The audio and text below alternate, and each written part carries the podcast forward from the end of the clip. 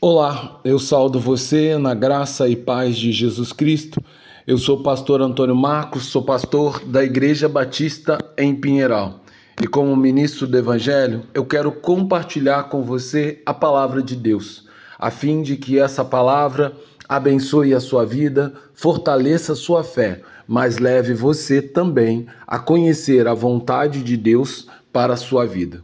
Para isso, então, eu quero continuar refletindo com você na devocional O Apóstolo Paulo, Vida e Obra, no tema Uma Vida sobre a Direção do Espírito, baseado em Atos 16, do versículo 7 ao 10, que diz: Chegando perto de Missa, tentaram ir para Betina, mas o Espírito de Jesus não permitiu. E tendo contornado Missa, foram a Troade.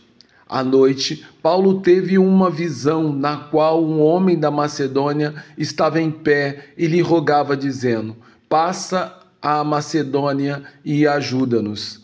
Assim que Paulo teve a visão, imediatamente procurou partir para aquele destino, concluindo que Deus nos havia chamado para lhe anunciar o Evangelho. Nas páginas do Evangelho de João, nós encontramos Nicodemos, líder judeu que foi procurar Jesus no meio da noite, a fim de finalmente saber como um homem pode entrar no reino de Deus. Jesus então lhe disse: Se alguém não nascer de novo, não pode ver o reino de Deus. Nicodemos então o indagou: como pode um homem nascer sendo velho? E Jesus respondeu: Quem quem não nascer da água e do espírito não pode entrar no reino de Deus. Nicodemos estava perplexo e buscando saber o que significava nascer do espírito. Quando Jesus completou as suas palavras dizendo que o espírito é como o vento, ele sopra onde quer. Você ouve o barulho que ele faz, mas não sabe nem de onde vem e nem para onde vai. E que é assim todo aquele que é nascido do Espírito.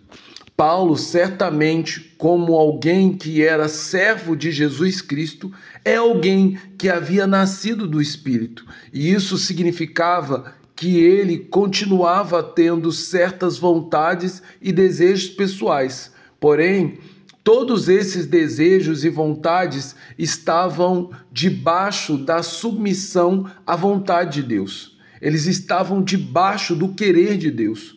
Como também ele estava submisso ao ministério apostólico que lhe fora ordenado pelo Senhor Jesus.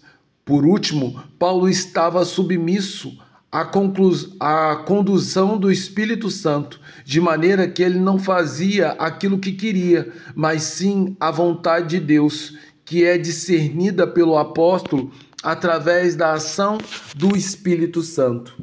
Assim, quando Paulo e Silas deram início à segunda viagem missionária, a Bíblia diz que foram impedidos pelo Espírito Santo de pregar a palavra na província da Ásia. Quando eles chegaram perto de Missa, tentaram ir para Betina, mas novamente a Bíblia diz que o Espírito de Jesus não permitiu. Estando os missionários dormindo na cidade de Troje, à noite, Paulo teve uma visão na qual um homem da Macedônia estava em pé e rogava, dizendo: Passa a Macedônia e nos ajuda.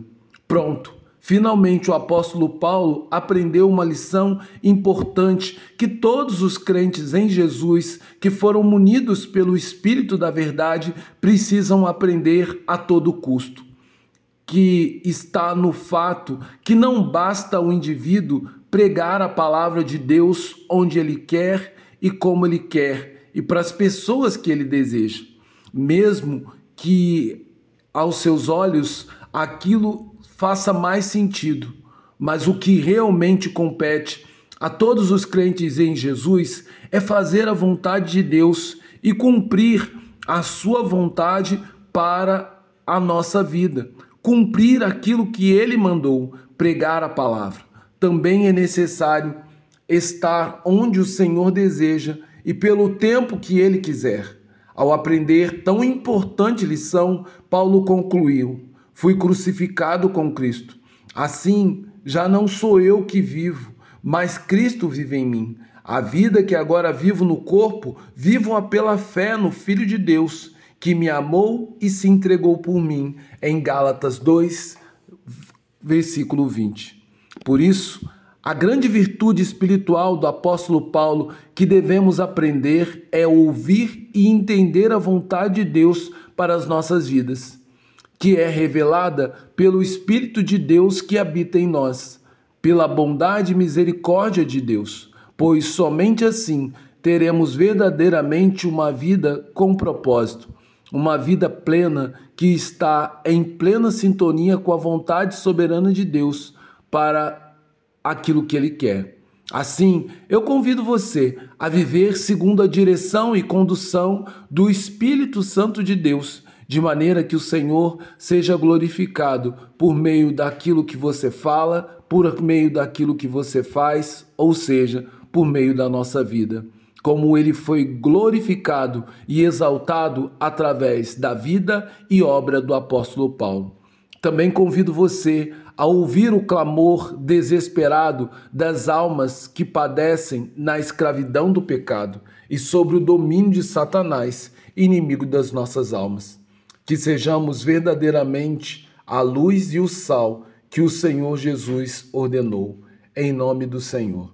Agora, que o amor, o amor sublime do Deus Pai, que a graça salvadora do Deus Filho e que as doces e eternas consolações do Deus Espírito sejam com todos aqueles que foram salvos e resgatados pelo Senhor Jesus, com todos aqueles cujo Espírito do Senhor habita e conduz. Que o Senhor esteja conduzindo você pelo caminho, não pelaquilo que é a sua vontade, mas sim por aquilo que é a orientação do Espírito.